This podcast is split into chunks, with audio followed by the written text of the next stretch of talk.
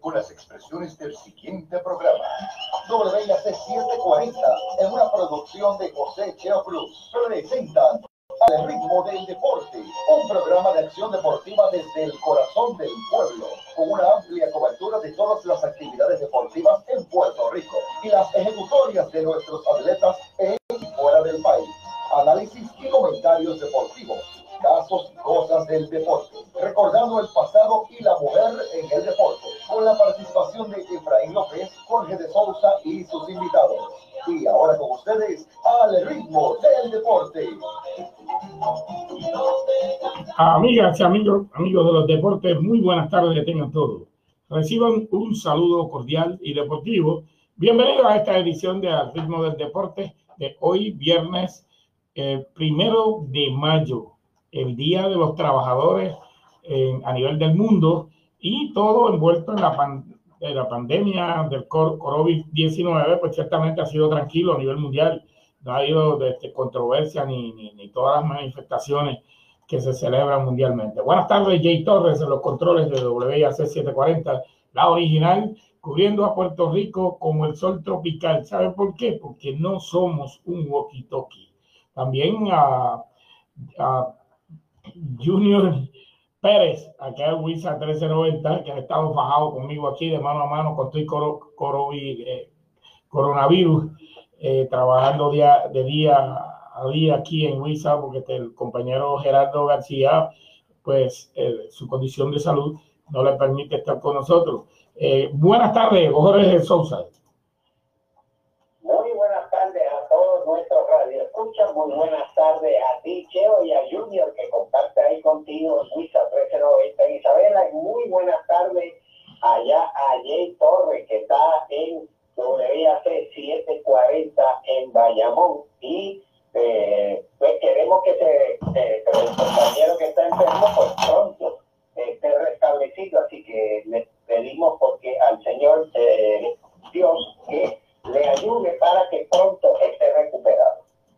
sí, lo que pasa es que no es por el coronavirus, es porque tiene unas condiciones de salud normales ¿no? en su vida, que es eh, riesgoso que se esté exponiendo.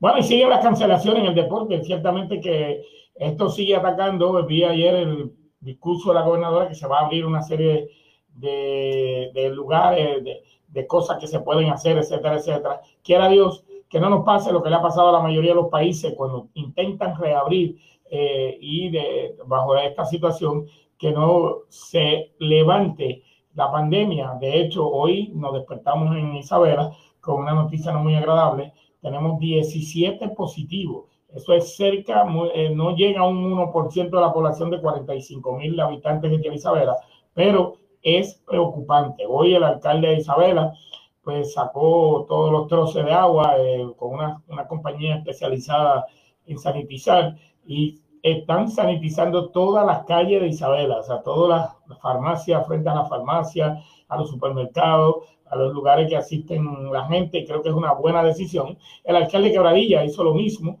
creo que uno de los alcaldes que más eh, métodos y cosas ha hecho para salvaguardar su pueblo es el de Quebradilla, eh, es un pueblo pequeño, pero han hecho de todo. Ellos ya hace tiempo que lavaron todas las, las aceras, las calles, eh, las facilidades. Eh, aquí eh, hay cuatro enfermeras positivas, dos médicos del centro de salud y eh, hay dos policías también. O sea que las cosas no pintan buenas y mucho menos cuando se está hablando de abrir por la cuestión de la economía, la presión que le está haciendo todo el mundo y realmente la economía es necesaria, pero la vida vale más que toda la economía del mundo y creo que usted, si no tiene que salir, no salga, mejor quédese en su casa, envíe una persona afuera.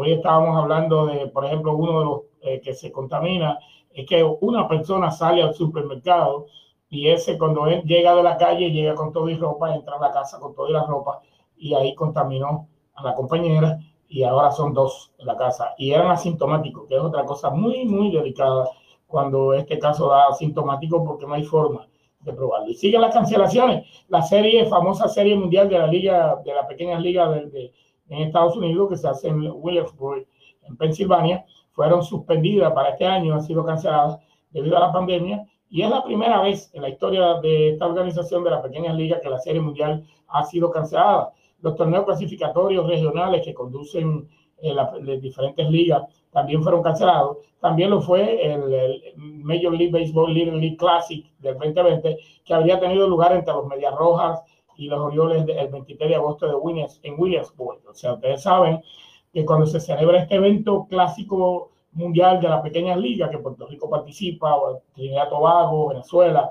etcétera, etcétera, pues hay un juego en dos equipos de grandes ligas que comparten con los niños. Yo recuerdo cuando Tony Valentín eh, participó en ese torneo y que su abuelo, eh, Tony Valentín, su papá, digo, eh, fue el dirigente y ESPN se lo adelantó, que no podía hablar malo, le pusieron un micrófono y fue lo primero que hizo, porque Tony es bien fogoso, dirigiendo y dijo unas cuantas malas palabras en ESPN que lo oyó todo el mundo. Un saludo para él, un abrazo, lo queremos mucho. Tony Valentín, el compadre de Manatí. Y claro, eh, ese juego que era el 23 de agosto también fue suspendido. La Serie Mundial regresará para el 2021 y la liga, en las grandes ligas y Major League Baseball Player Association también han comprometido a regresar a Williamsburg para el próximo eh, en, en, Major League Baseball Little League Classic en agosto del 2021. Esta es una decisión muy desgarradora para todos los gente de las eh, pequeñas ligas a nivel internacional, pero más aún para aquellos millones de jugadores de Little League que han soñado algún día jugar en uno de, los siete eventos de la Serie Mundial, y lo dijo el presidente Steven D. Kinner en un comunicado. Sin lugar a dudas, que eh, siguen dando las noticias negativas, pero no hay más nada. Yo creo que aquí no hay forma de que se pueda hacer porque es muy peligroso. Después, ahorita más adelante, no sé si Efraín va a participar, pero también la AA se reunió y vi que estaban muy cerca varios apoderados, o sea, no lo hicieron virtual, lo hicieron físicamente y es también peligroso para tomar decisión de cuándo podrían regresar. Eh, también creo que el presidente dijo que no quería hacer torneos si no hay gente, pero si las grandes ligas, si todas las ligas del mundo están participando sin gente, creo que la AA si va a participar tendrán que entrar. Eh, bueno, otro que cancelaron fue la, la serie, otra serie mundial, la serie mundial de los colegios, de la NCAA. Y de hecho, el draft, eh, que va a ser el draft de la Grandes Ligas, que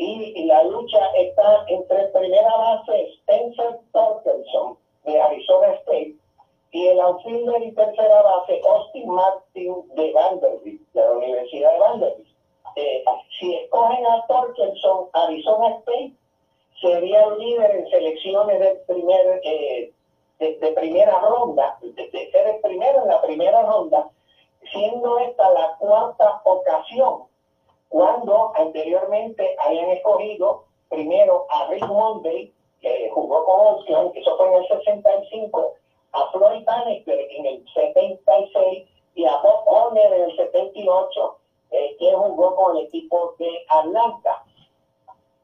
Si en lugar de escoger a Torkelson, escogen primero a Martin, pues Vanderbilt empataría con Arizona State con tres selecciones al primero y se uniría a David Price, ustedes saben que comenzó con Tampa, luego estuvo con Tampa, no, Boston, perdón, y ahora pues en el cambio que hicieron, que pasó también los chicos, pues pasó a los esquiadores de Los Ángeles y eso fue en el 2007 que lo escogieron primero y a Danny, Danny Swanson, que está con el equipo de Atlanta y fue escogido en aquella ocasión por Arizona en el 2015. Así que Arizona State en estos momentos está empatado en selecciones al segundo con dos. Eh, anteriormente de Arizona State vino Reggie Jackson en el 66 y Mike Kelly en el 91. Bueno, y eh, quiero eh, terminar diciendo lo que estaba diciendo ahorita, la cuestión de, que van a las aperturas para dejar pasar diferentes de la vida de la economía. deben hacer unos protocolos para poder que, parar que esta pandemia no vuelva y revista. Yo creo que aquí no sabemos en qué hora es, porque no se han hecho las pruebas suficientes. Ya ustedes ven que aquí unos eh, pacientes, unas personas asintomáticas estaban trabajando en la carpa donde se están tomando las pruebas y cuando vinieron a ver le hicieron las pruebas a ellos eh, y eh, son, eran positivos. O sea, en algún momento de su trabajo fueron contaminados, pero eran asintomáticos, seguían trabajando como si nada y ese sí que son peligrosos porque si usted no tiene fiebre, usted no tiene problemas respiratorios, no tiene ningún síntoma, pues va a, por lo tanto, se recomienda que todos aquellos que van a reabrir, que van a abrir, eh, a partir de, hoy ya se firma, el lunes empieza una nueva orden ejecutiva, que puedan eh, tomar eh, un protocolo de, por ejemplo, aquí en WISA, pues para usted entrar, tiene que tenemos unos equipos a la entrada, tiene que ponerse guantes, tiene que traer mascarillas, tiene que sanitizar los zapatos con cloro y alcohol y cuantas cosas hay, eh, echarle eh, encima de los zapatos, obviamente tiene que tener guantes, también encima del guante ponerse ¿verdad? las instancias estas que se usan. Y, y hay un dato interesantísimo, un salón de la fama, un pelotero que tiene un, un fans bien grande, eh, después de haber ganado tanto dinero, en este momento se ha dedicado a ser funerario. Él tiene una funeraria en Miami y me refiero a Andrés Dawson.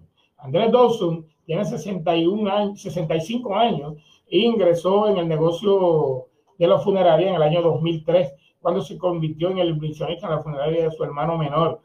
Y claro, él se ha dedicado a ser el hombre que consuela a los dolientes y que da indicaciones al personal en la casa funeraria para dar memoria, pero, y, pero casi nadie ahora en este momento lo reconoce, eh, porque siendo ya un fanático usted del béisbol, pues no lo reconoce, porque además de ser miembro del Salón de la Fama, eh, dice que él, eh, como cogió tiempo para habilitarse a ser dueño de una funeraria, presta su servicio en plena pandemia de coronavirus, cuando no se puede hacer eso, pero como tiene mascarilla, tiene cosas en la cabeza, la gente llega y no lo conoce, porque cuando están cogiendo eh, ¿verdad? difunto o persona muerta con este virus, pues se contamina, pues anda como un, un robot y nadie lo conoce. Y ellos están haciéndolo menos que más que en Puerto Rico. Permiten hasta 10 personas en la funeraria con el cadáver, o el cuerpo.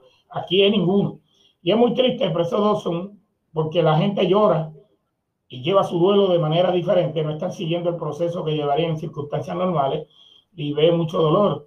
Eh, ingresó en este negocio, como dije, en el 2003. En cierto modo, esto dice que le cayó en las manos. Eh, cuando era joven, difícilmente pude haber vislumbrado esto. En realidad, eh, le da miedo la muerte. Cuando era niño, al ir a la funeraria y ver a alguien en un ataúd, yo me recordaba cuando era joven, veía una película de terror y no podía dormir por las noches. Eso le ha pasado a mucha gente.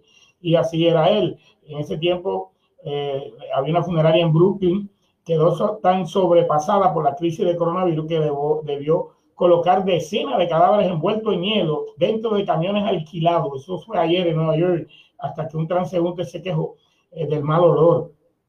Y eh, para dar memoria, la funeraria de Andrés Dawson ha lidiado con los cadáveres de seis personas que contrajeron el COVID-19 eh, y este, dijo se reunió con sus empleados para garantizar que estuvieran preparados en caso de que la demanda de su servicio acrecentara. Eh, su esposa tiene 42 años, es gerente de la oficina, mientras que su tío coordina las operaciones diarias. Hay 23 empleados, todos usan mascarillas y recurren a grandes cantidades de, desinfectantes para sus manos. Qué interesante, un pelotero del béisbol que está en el Salón de la Fama está allí atendiendo a los dolientes en este momento y se ha dedicado a darle consuelo, ¿no? Pues hablando de lo que le decía ahorita, del béisbol AA. Estaba esperando a ver si Efraín entraba. Creo que mañana podemos eh, dialogar a los tres un poquito más sobre este asunto. Pero diferentes apoderados de las ocho secciones se reunieron ayer con el Comité Ejecutivo de la Federación de Béisbol. Lo hicieron muy mal. Se reunieron en la oficina y estaban bien cerca, o sea, no, no, no, no guardaron distancia por la foto que publicaron, no se, no, se, no se cuidaron ni siquiera de la foto que publicaron. Y el Comité Ejecutivo de la Federación de Béisbol acordó de forma unánime cuando la Federación de Béisbol ha hecho algo que no sea unánime. Usted dirá, wow, son tremendos panas, ellos hacen todo unánime, son bien chéveres, miren, falso. Es que allí hay un régimen de terror que eh, allí quien se atreve a ir en contra, el que va en contra es sacado de carrera y no sé por qué siempre lo han hecho y es algo triste, ¿verdad? Pero la temporada del 2020 el béisbol AA, eh, detenida desde marzo, eh, como saben, y los apoderados representantes de las ocho secciones ayer se reunieron con el presidente federativo José Daniel Quiles Rosa en el salón de actividades de la organización en Atorrey. Tremendo disparate, pero fue una reunión, dicen ellos, muy productiva en la que cada apoderado tuvo la oportunidad de exponer sus preocupaciones y sugerencias y van a continuar atentos a las recomendaciones de las autoridades. Eh, nuestro deseo es salvar la temporada y regresar al terreno en algún momento del mes de julio o a más tardar en agosto con una reducción en la cantidad de juegos, siempre acorde con las decisiones del gobierno y tomando en cuenta la salud y seguridad de la familia federativa. Él había dicho que no, que no, no puede jugar la Federación de Béisbol sin fanáticos y que entonces va a ser más difícil. Yo creo que esto se va a extender. Como saben, hay 41 apoderados, 41 franquicias que su última reunión fue en la, última semana de mayo. Cualquier decisión que ellos tomen con relación a la temporada será tomada en cuenta la salud y la seguridad. Pero, ¿cómo usted puede garantizar salud y seguridad? Por ejemplo, un parque como Calle, 3, 4, 5 mil personas en el parque. Esto yo creo que lo mejor es decirle, bueno, jugamos sin nadie pero como no tienen auspicio, no han buscado auspicio colectivo, sino que es individual, la salvación es individual, creo que el béisbol AA se le está haciendo, como diría un gran amigo, y se le está haciendo tarde allá en Cabo. entiendo, entiendo que, es, muy, es muy tarde y, y tener público va a ser bien pero bien, bien cuesta arriba, porque esto, esto va para largo, esto va para largo y ya los deportes como grandes ligas están diciéndolo, eh, que eh, los parques tienen que estar sin gente, vacíos por ahora. están jugando, de hecho en Taiwán están jugando, pero están jugando en parque vacío, o sea que no hay fanáticos en, en Taiwán. Y eh, en Precisamente en España permitieron que se jugara tenis, pero los tenis nada más se permiten juegos individuales. O sea, eso, los dobles ni dobles mixtos se puede porque solamente dos jugadores. Vamos a una pausa y regresamos con este su programa a ritmo del deporte.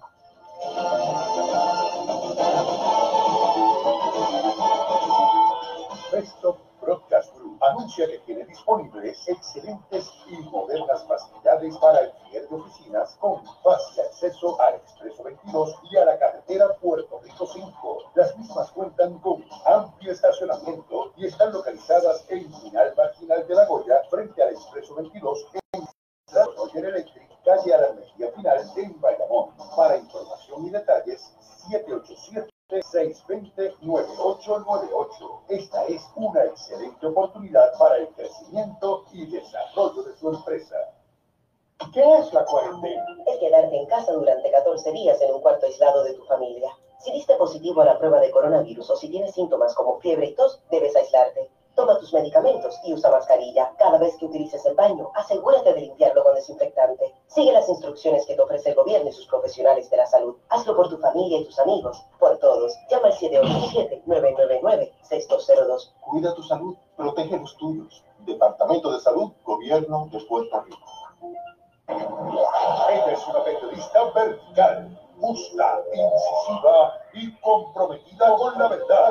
Hola, te habla Sandra Rodríguez Coto y te invito de lunes a viernes a las 2 de la tarde a que sintonices en blanco y negro con Sandra, donde estaremos brindándote siempre noticias exclusivas, investigaciones propias y el contexto y el análisis que no vas a escuchar en ninguna otra parte de los medios de comunicación de Puerto Rico. Si quieres enterarte primero, tienes que sintonizar este programa de lunes a viernes a las 2 de la tarde por WIAC 740 y WIAC 930. Te espero. En blanco y negro con Sandra. Escuche de lunes a jueves de 12 a 1 de la tarde el programa Hablando Claro, defendiendo la ciudadanía americana con el licenciado Francisco R. González. El análisis desde otra perspectiva de los issues y noticias más relevantes del país. Hablando Claro, defendiendo la ciudadanía americana con el licenciado Francisco R. González. De lunes a jueves de 12 a 1 de la tarde por WIAC 740. Que buscas en WIAC 740. Bien, mis amigos, retornamos al ritmo del deporte y quiero aprovechar esta ocasión para enviarle un saludo y un fuerte abrazo a mi gran amiga nuestra, Zulian Roman, aquí en Isabela, también al amigo Tari Talavera, que está por allá por Colorado Spring y siempre nos están escuchando, y todos los demás que están conectados a través de Wisa 1390 en Facebook. Bueno, siguiendo con esta pandemia, eh, según el informe de un estudio que se ha hecho, unos 3 millones de empleados en Estados Unidos eh, que dependen de los deportes, desde acomodadores, guardias de seguridad, hasta comerciantes, eh, cazatalentos y entrenadores, las competiciones deportivas en Estados Unidos sufrirán una caída mínima de 12 mil millones de dólares en ingresos debido a la crisis del nuevo coronavirus, según un informe dado a conocer eh, hoy y que claro lo, lo, mandó a hacer ESPN. La pérdida eh, en el deporte estadounidense, un sector que genera unos 100 mil millones de dólares anuales, podría ser más profunda en el caso de que también se tuviera que suspender la Liga de Fútbol Americano NFL programada para septiembre. En el informe, el director del programa de negocios deportivos de la Washington University en San Luis, Patrick Rich, hizo una estimación del impacto de la actual suspensión de las principales ligas deportivas profesionales y universidades de Estados Unidos, así como el deporte juvenil. Rich estimó las pérdidas por el cierre de los deportes profesionales en unos 5.500 millones de dólares de las, de las competiciones universitarias, en 3.900 millones, y la del turismo deportivo juvenil en 2.400 millones. Eso suma cerca de 12.000 millones de dólares.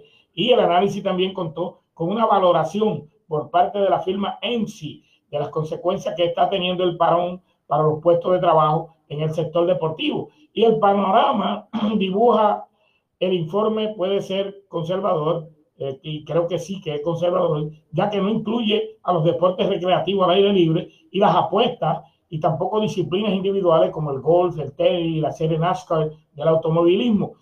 Las cifras del estudio parten de un escenario en el que las grandes ligas de béisbol, por ejemplo, la liga de fútbol, puedan disputar la mitad de sus temporadas con espectadores en la grande eh, la que la NBA y la liga de hockey sobre hielo cancelan los partidos de temporada regular pendientes y celebran su playoff sin espectadores y que los deportes juveniles se reanuden en julio. Ninguno de estos tres supuestos que se ha planteado están asegurados en este momento, dado que, se, que siguen existiendo restricciones a la concentración de personas en la mayor parte del territorio para frenar la expansión del virus que ha provocado más de un millón de contagiados y más de 63 mil fallecimientos en los Estados Unidos. Los cálculos incluyen 3.250 millones de dólares que habrían sido gastados por los espectadores de los deportes profesionales, además de 371 millones de dólares de ingresos para los trabajadores de los estadios y las canchas y 2.200 millones de dólares en derechos de televisión en los Estados Unidos. 2.200 millones de dólares en la televisión. Nunca se había visto esto y nada en esta escala es segura. O sea, se espera que eso es estimado, puede ser mucho más. Y según el informe, unos 3 millones de empleos en los Estados Unidos dependen de los deportes, desde acomodadores, como dije al principio, eh, guardia de seguridad y todo lo demás. Y es triste ver eh, que nosotros por lo menos hemos estado eh, dándole a ustedes historia, dándole situación, porque no hay forma de darle resultados de la expectación de que usted quiere ver un equipo jugar contra el otro, de qué va a pasar. O sea, que el deporte eh, ha sido bien, bien afectado y eh, realmente el mundo entero está conmovido con esta situación y usted que me está escuchando no puede echarse a dormir y creer que esto es sencillo tome todas las medidas, no importa lo que sea, si tenemos que comer. De hecho, quiero decirle que para el próximo sábado, día anterior al Día de las Madres, ya estamos haciendo las gestiones con diferentes negocios, diferentes organizaciones sin fines de lucro en Isabela y en el área noroeste, y vamos a llevar lo mismo que hicimos en el huracán María, que Sousa participó en varios pueblos. Recuerdo cuando fuimos a, Yabucoa, que unas 300 y pico de casas en el barrio Calabaza de, de Yabucoa que no tenían techo y esta vez pues vamos a hacer lo mismo de llevarle a los envejecientes, a los niños, eh, compras para que puedan tener alimentos sosos. Sí, me, me, alegro de esa iniciativa porque se está hablando, o sea, en Puerto Rico hay muchas personas que uno, uno cree que no, a pesar de, de la existencia, y eso hay que dar gracias que existe el WIC y hay que dar gracias que existen los, los cupones de alimentos, el pan famoso.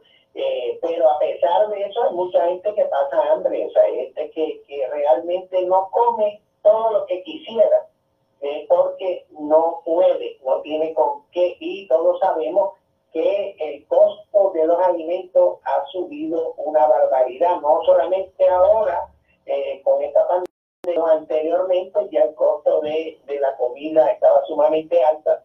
Y a veces me da gracia porque tú ves, oyes por ahí eh, naturópata y oyes eh, otros médicos y, te, te, te, dicen que comas saludable, pero el comer saludable es simplemente, no es algo que pueda hacer todo el mundo, porque comer saludable significa comida costosísima dificilísima de conseguir porque no aparece en todos los lugares. Y número dos muy costosa, que, esa comida será para los que pueden tener, pueden pagar eso, pero hay muchas personas que no pueden hacerlo y tienen que eh, conformarse con la chuleta congelada porque no, no tienen para más. Y a veces pues duele, duele que esto, pero es la realidad, es la realidad, hay muchas personas hay muchas enfermedades que vienen por lo que consumimos, pero desgraciadamente hay mucha gente que no puede consumir otra cosa, porque lo, la, bueno, los buenos alimentos cuestan mucho más. Todo lo que es orgánico, todo lo que es eh, eh, sumamente costoso, lo que no está, todos estos alimentos, todas estas eh, vegetales que vienen de fincas orgánicas que no utilizan abonos químicos, pues es mucho más costoso, un producto sumamente costoso. Y ustedes pueden ver cuando va a los mercados estos orgánicos, estos mercados, pues tú puedes ver que la gente que va, pues gente que puede, gente pudiente. Así que eh, no es todo el mundo, o sea que desgraciadamente tenemos un problema eh, que se afecta a la salud, pero tiene que ver con la alimentación. Pero desgraciadamente los que no tienen, pues no pueden. Así que es desgraciado una persona, porque no puede, que tenga una salud que no sea la, la mejor y que estemos machacando y machacando y machacando y tenemos que resolver que hay que, hay que, muchas personas no tienen con qué comer. Hay muchas personas que no le da, que sinceramente su sueldo no le da para otra cosa. Y sinceramente hay que resolverlo, pues hay que subir los sueldos de la gente. Y, esto parece fácil, pero no es, una, es, algo bien difícil. Hay mucha, eh, mucha fuerza en contra de esto de parte de los comerciantes, pero muchos dicen que esto encarecen las cosas, pero las cosas se encarecen todos los años sin subir los sueldos. ¿Hace cuánto que no le suben los sueldos a los empleados públicos? Y sin embargo las cosas siguen costando más. Así que eh, tenemos que hacer algo, tenemos que hacer algo, pero no, no hay soluciones fáciles para eso. Mira, vamos a los mensajes, pero antes yo quiero decir, antes de ir a los mensajes, que eh, lo triste del caso es los supermercados, cómo se han aprovechado del, del mal del puertorriqueño, cómo han subido los precios exorbitantemente, cosas que usted conoce una lata de salchicha dos veces o tres veces lo que cuesta normalmente.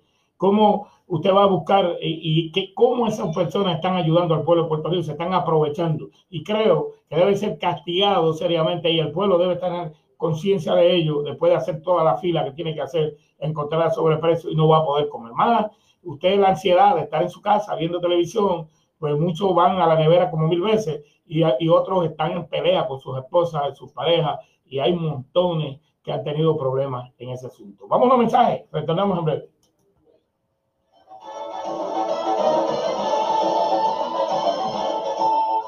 Office Price es donde se consigue el surtido más grande en toda la isla en efectos escolares y para la oficina. En efectos escolares contamos con todas las marcas favoritas y con los mejores precios para estar siempre bien preparado en la escuela. Contamos con una amplia variedad de equipo y todo lo necesario para la oficina.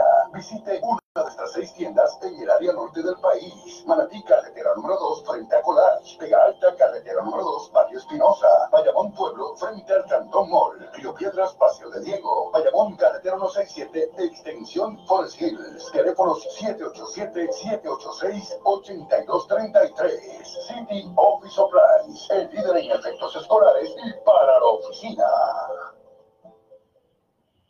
Terapia física y ocupacional, terapia del habla, son parte de los servicios que ofrecemos en el Hospital del Niño, siempre con mucho amor. Hola, mi nombre es Mari Carmen Figueroa y cuidarlos es mi pasión. Brindamos servicios terapéuticos a sobre 3.000 familias a través de toda la isla. Visita hdnpuertorico.org. Conócenos y ayúdanos. Un niño es tan pequeño que cabe cualquier corazón. Sociedad Pro Hospital de Niños. Hola mis amores, les saluda Irene González Vega. Los invito a escuchar este y todos los sábados a las 4 y 30 de la tarde el programa Hay que resaltar lo bueno. Uno dirigido a resaltar todo lo bueno que ocurre en Puerto Rico por medio de entrevistas, música cantada en vivo, alabanzas y algo más. Queremos llevar un mensaje de amor y esperanza a través de tu testimonio, lo que Dios ha hecho en tu vida, lo que está haciendo en tu comunidad o pueblo para bendecir a otros. Cuéntanos tu historia, dale like a nuestra página. Hay que resaltar lo bueno y escríbenos. Y recuerda que no estamos solos, porque Jesús está en el monte, en el monte siempre. Te informamos primero. WIAC 740, la original. Bien, mis amigos, retornamos aquí al ritmo del deporte con Jorge de Sousa, Efraín López y este servidor José Cheo Cruz a través de WIAC 740 WYC930 Mayagüez, Cabo Rojo y WISA 1390, la voz del noroeste, cubriendo a Puerto Rico como el sol tropical. ¿Sabe por qué? Porque no somos un walkie-talkie. Un día como hoy, en el año primero de mayo del año 1991, Ricky Henderson rompió el récord de bases robadas de todos los tiempos en poder de Lou Brock. Henderson sacó eh, la histórica almohadilla del suelo, la levantó por encima de su cabeza y por un micrófono anunció a la multitud del Coliseo de Oakland, hoy soy el mejor de todos los tiempos. Y él lo fue y lo es todavía. Henderson es el mejor estafador de base de la historia en las grandes ligas. Su 1406 robo con 468 más que Lou Brock, que tiene el segundo mayor, eh, eh, mayor total de todos los tiempos. Henderson también es el mejor primer bate de la historia parte de ese lo conquistó en su poder, batió 81 eh, jorrones abriendo partidos, 47, 27 eh, más que Alfonso Soriano, quien es el segundo en la lista. Henderson es el primero en carreras anotadas. Esa fue la primera estadística individual que se mantuvo en la historia del béisbol porque fue la más importante, eh, marcar una carrera, ese es el objetivo del juego, claro está. Y Henderson también es segundo en boletos y cuarto en bases alcanzadas. Fue un jugador ofensivo devastador durante casi toda su carrera, de 25 años. Era un plus a la defensiva. Él es en cualquier medida uno de los tres mejores jugadores eh, zurdos de todos los tiempos. Y Ricky Henderson es Ricky. Hoy todo tipo de leyenda urbana sobre algunas de las cosas coloridas que hizo, eh, que dijo y que hizo, ninguna de las cuales fue dañina o maliciosa, pero uno de sus eh, managers en Nueva York, Bobby Valentín, cuenta eh, esta, una historia de que Ricky rompió otro récord, lo que exigió otra ovación de pie a Ricky. Le encantaban las grandes ovaciones estaba de pie en primera base y se tocó la punta de su gorra hacia la multitud en el Chess Stadium a, y a Ricky le encantaba hacer ese gesto, ¿no? Eh, y el signo de robo para Ricky fue un aplauso. Después de que la ovación se calmó, Ricky miró al entrenador de tercera base, Cookie Roja, que miró a Ricky y aplaudió. Y Ricky se tocó la, punta de su gorra hacia Cookie, dijo Valentine. 20 años, de, 20 años después de que Henderson rompiera el récord de Brock, de, Lou Brock, vía.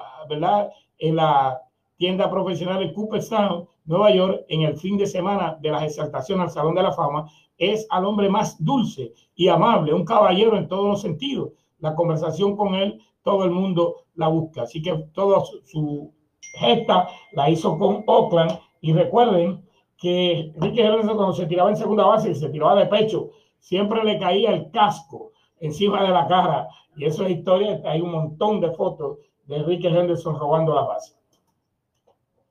De hecho, eh, Ricky Henderson eh, jugó aquí en Puerto Rico antes de, de, ser el astro que fue en Grandes Ligas.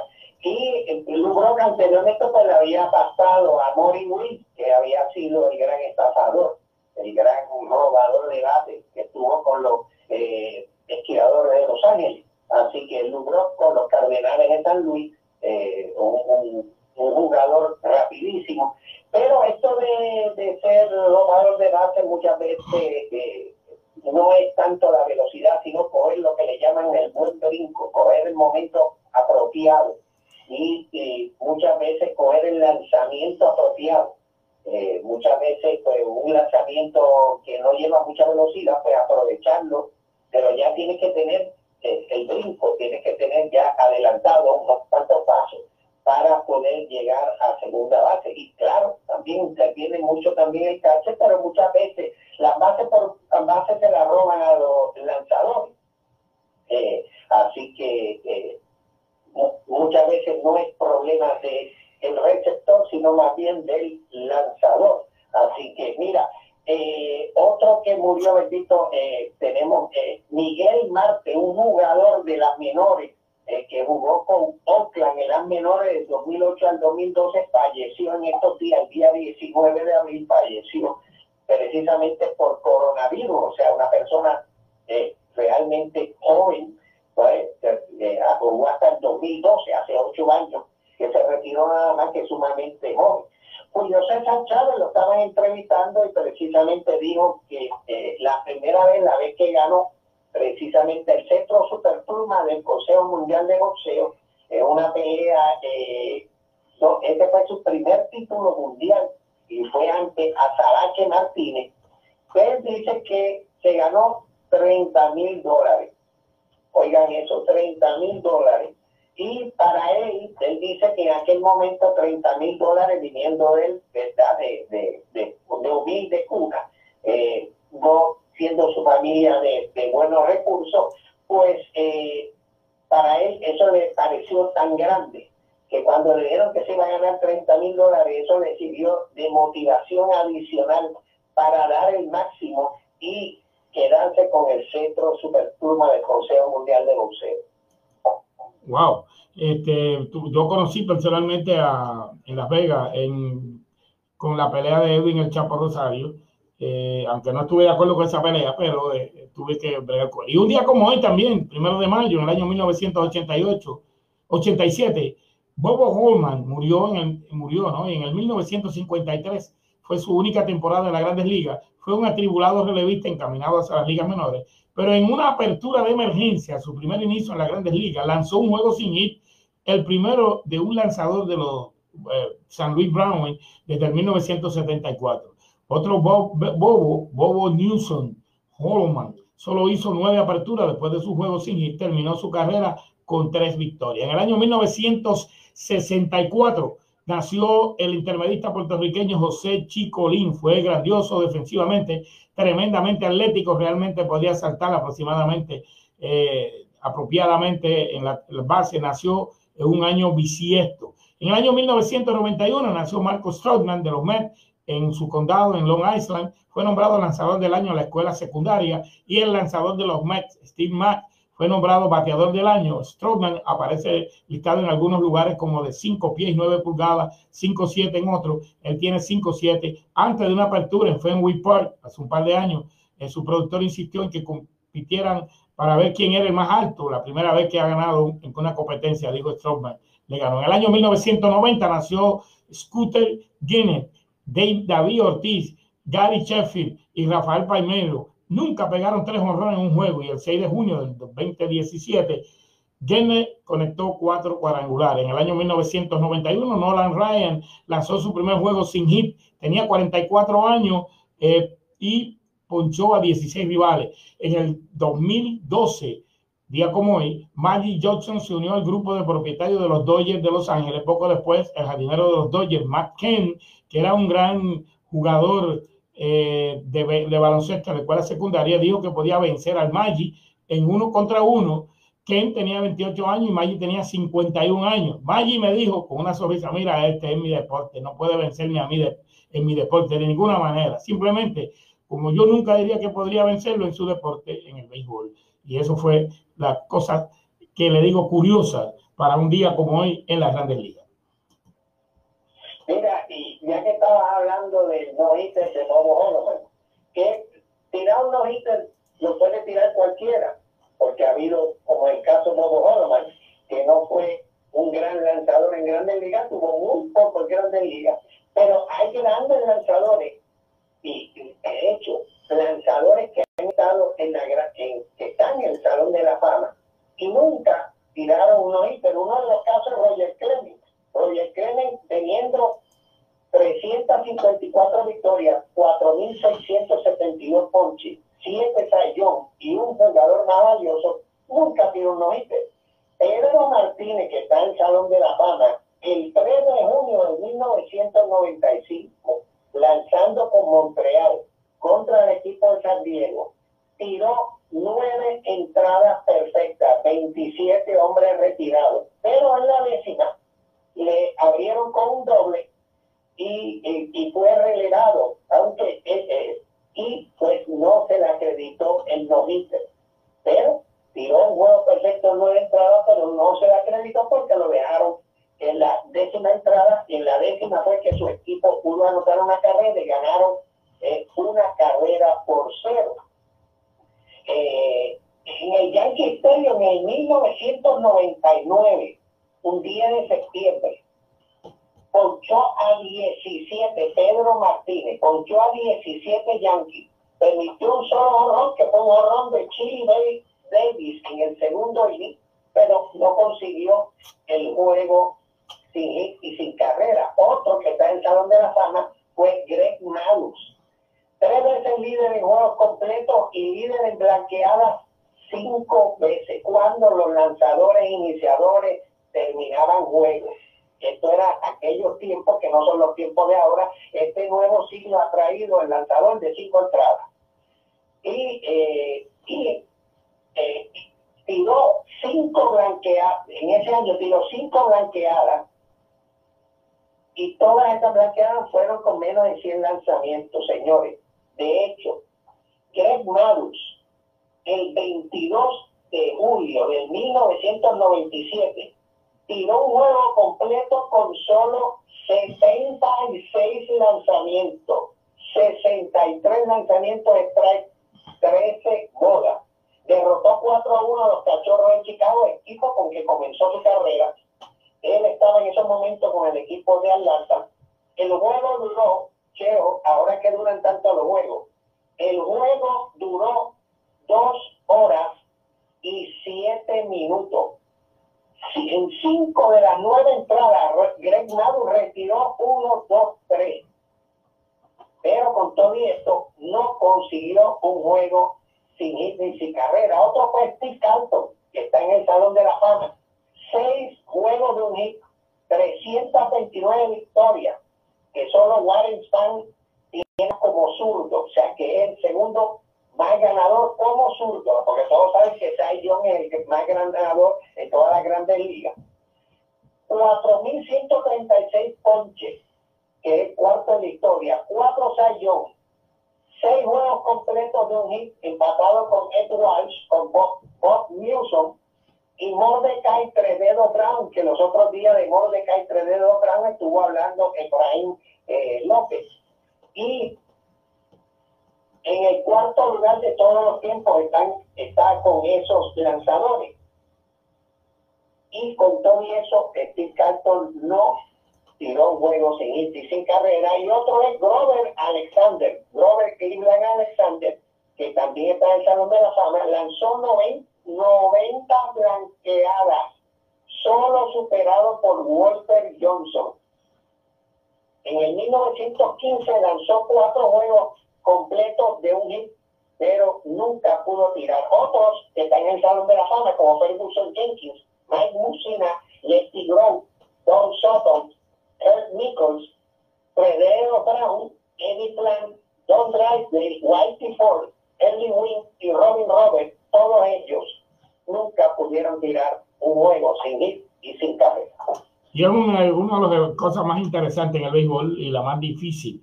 Es como siempre yo vacilo a, a Palillo Santiago por el jonrón que siempre digo que lo dio con los ojos cerrados y me quiere matar, pero él sabe que es una broma, lo queremos mucho y no fue cierto. O sea, Palillo resultó ser un gran lanzador y se enfrentó a grandes lanzadores en las grandes ligas y es un orgullo puertorriqueño, Juanadino, ya se le olvidó el Maví, ahora le da duro allá en lo que es, lo que es Carolina es Carolina y lo demás es Monticulebra y se olvidó de Juanadía. Vamos a los mensajes, retornamos en breve.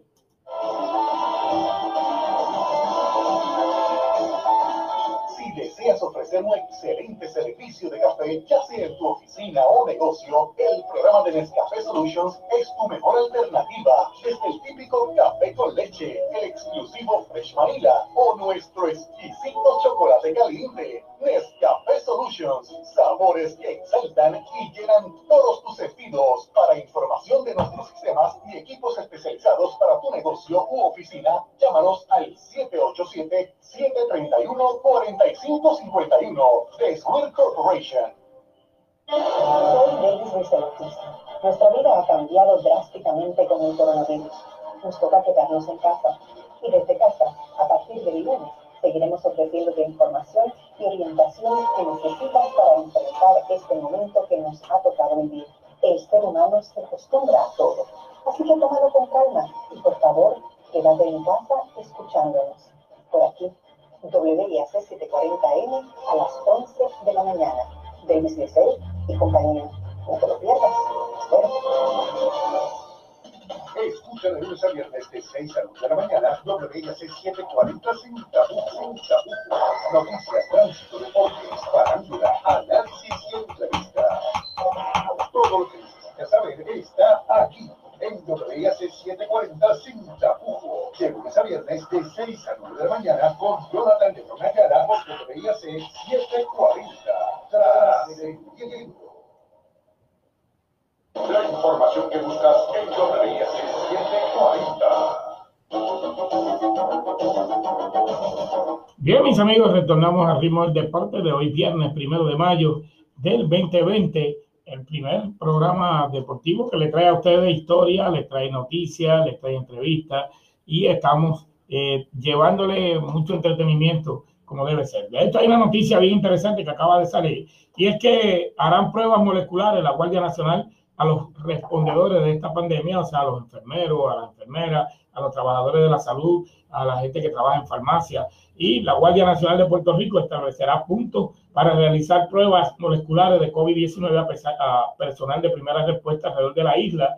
Y eh, dijo el, eh, señor ayudante de la Guardia Nacional, el general de división José Reyes, es importante entender que cada una de estas personas son nuestros héroes. Ellos son los que están al frente de esta batalla y son los que mayormente están expuestos a ser contaminados. Vamos a ser más agresivos la detención del virus, pero vamos a proteger también a nuestra primera línea de defensa. Digo, así que muy bien, eh, excelente. Van a estar eh, en el complejo deportivo de- del Este en Cagua eh, hoy viernes y en el Coliseo Rubén Rodríguez en Bayamón. El lunes se extenderá Ponce, Cabo Rojo y Guaynabo. El martes estarán en Atillo, Barceloneta, Guadilla y San Sebastián. Posteriormente establecerán puntos en Mayagüez, Florida e Isabela. O sea que van a estar aquí en, posteriormente. La administración de pruebas se hará en horario de 9 de la mañana a 1 de la tarde. las policías estatales, los policías municipales, agentes de corrección, agentes federales, bomberos, médicos, enfermeras y enfermeros, terapistas, respiratorios, personal de servicios médicos y personal de manejo de desperdicios sólidos. Son algunos de los que han identificado como prioridad en la primera respuesta que van a estar haciéndoles estas pruebas, que son las pruebas que realmente deben hacer. Y hablando del mundo del boxeo, si bien hay un acuerdo contractual para eh, hacer un tercer combate entre el campeón peso pesado del Consejo Mundial de Boxeo, Tyson Fury, y el ex monarca Deontay Wilder, existe la posibilidad de que Fury, Fury se enfrente a Anthony Joshua, que posee los otros tres cinturones principales lo que sería una batalla británica por la supremacía de la división eh, máxima en el boxeo. Independientemente de dónde se llevaría a cabo esta pelea, sería la pelea más grande en el boxeo en este momento. Ambos están considerados entre los cinturones, entre los eh, mejores pesos pesados del planeta y ambos se encuentran entre las mayores atracciones del deporte. Antes de que el proceso pueda avanzar más, Winter tendría que moverse a un lado y permitir la pelea y se preguntan si esto va a suceder. Steve King y Timothy Bradley Jr. analizan cómo podría desarrollarse esta pelea. Sería una pelea sumamente interesante y creo que no dude que lo hagan con esta crisis que estamos pasando ahora en este momento por eh, la, la, pandemia y que el deporte, ya le dije, 12 mil millones de dólares en pérdida, pues van a tener que reinventarse y hacer eventos que puedan ayudar a todo el mundo. Y bueno, y en este tiempo de pandemia, las grandes ligas acaban de anunciar hoy que cayó el quinto, lo suspenden por este partido al lanzador Emmanuel Clase de los Rangers de Texas, que está en Cleveland ahora. Y eh, en Cleveland esperaban ver a este relevista lanzallame Emmanuel Clase lanzar cuando el COVID-19 permita iniciar la campaña de grandes ligas. Y este viernes eh, saben que tendrán que esperar porque el Ranger de Texas fue suspendido por 80 partidos por las grandes ligas. Eh, la liga suspendió a clase por tomar el esteroide que mejora el rendimiento Boldenone. Clase es el quinto dominicano con experiencia de grandes ligas, suspendido lo que va de curso, y el cuarto en el roster de los 40 hombres en el juego de grandes ligas. Primero fueron en febrero Francis Marte, 161 partidos. Hora más tarde llegó Pablo Reyes con 80 partidos. Luego se informó que Víctor Alcántara, 80 partidos. Y el más reciente fue Domingo Leiva, los dos últimos en marzo. Es triste que sigan los dominicanos metiendo las patas, cayendo porque los millones, la ansiedad, la angustia de tener dinero. En el año 2005, la Grandes Ligas comenzó a aplicar suspensiones a jugadores que violaran el programa de dopaje e introdujo ese año antes de la, y la cifra recabada desde entonces deja muy mal parado a los jugadores dominicanos. Desde entonces, la liga ha informado que 90 sanciones a 82 jugadores que figuraron en la plantilla, casi la mitad de los casos fueron dominicanos. 41 o lo mismo que el 503%, este alto porcentaje se alcanza a pesar de que los duartianos no superan en nómina al 13% de las plantillas totales. O sea, que con todo y usar los esteroides hay gente que gana más chavo que todo esto tramposo de República Dominicana. Sí, eso es así y es bien importante que puede ser que esto le ayude a que más rápido lleguen, pero llegarán y estarán bien poco y estarán siempre marcados como ha sucedido con varios jugadores estrellas de grandes ligas pero que están marcados precisamente por el uso de esteroides y por eso no están todavía en el salón de la fama y veremos a ver si va cambiando la manera de pensar de los que votan para el salón de la fama, porque eh, eh, hay dos casos en específico que son eh, Barry Bonds y Roger Clemens, que todavía no han podido entrar teniendo los números que tienen. Y mira, quería recordar que ya que vi ese caso de Pedro Martínez que pidió seguro perfecto y en la décima entrada eh, al primer, el primer bateador le da un doble, o sea que terminó con nueve entradas, permitiendo un hit.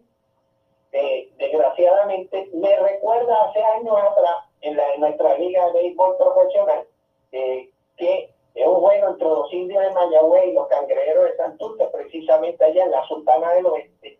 Camino Delgado le tiró a los cangrejeros un juego sin hit y sin carrera en la novena entrada, pero el juego estaba en cero. Y en la décima entrada, con un embate, de acuerdo, Dave Johnson, que vino como refuerzo, precisamente jugó con los Orioles de Baltimore, que en aquella época traía muchos refuerzos para el equipo de Santurce, y de hecho, en una ocasión también Frank Robinson, que eh, estuvo con Cincinnati y estuvo con Baltimore. Sousa.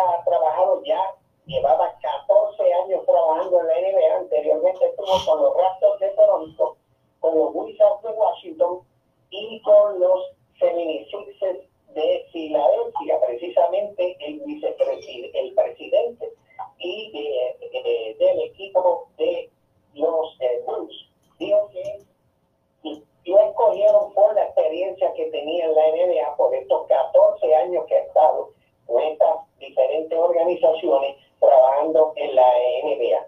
Bueno, Sousa. Precisamente lo, esto lo dijo su agente. Sousa, ¿no me oye? Mucho esto. Michael wow. Jordan en una ocasión rechazó hacer. Sousa, ¿me oye? Pero, bueno, tenemos en la línea a, a José Sepúlveda de Mayagüez. Buenas tardes.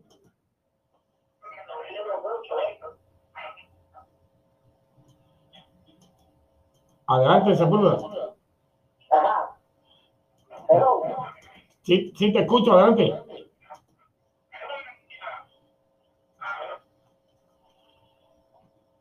Te oigo extraño. Está entrecortado. No sé si Pecheo de Toca estaban hablando los sobrenombres del equipo de Grandes Ligas, que creo que mencionaron a Chicago y a Baltimore, correcto. Es correcto. Mira, a ver si mañana sábado me pueden hablar sobre lo, el equipo de San Luis, que es el equipo de los Cardenales, cuándo fue que empezaron y, y si este nombre siempre lo han tenido, porque quisiera saber esa información. Claro, no, no lo han tenido todo el tiempo, tienen otro nombre, te lo adelanto, pero para mañana te podemos dar. Y muchas gracias por estar ahí, de Mayagüez, del el pueblo de las aguas puras. Claro, que mañana lo va a escuchar. Claro que sí, muchas gracias. Adiós. Bueno, mis amigos, adelante, Sousa. Eh, me quiero disculpar con el radio escucha porque por allá no me di cuenta, o sea, no tengo manera de darme cuenta que estaba tratando de hablar porque como estamos, yo estoy en mi casa a través del teléfono y Teo está allá en la emisora,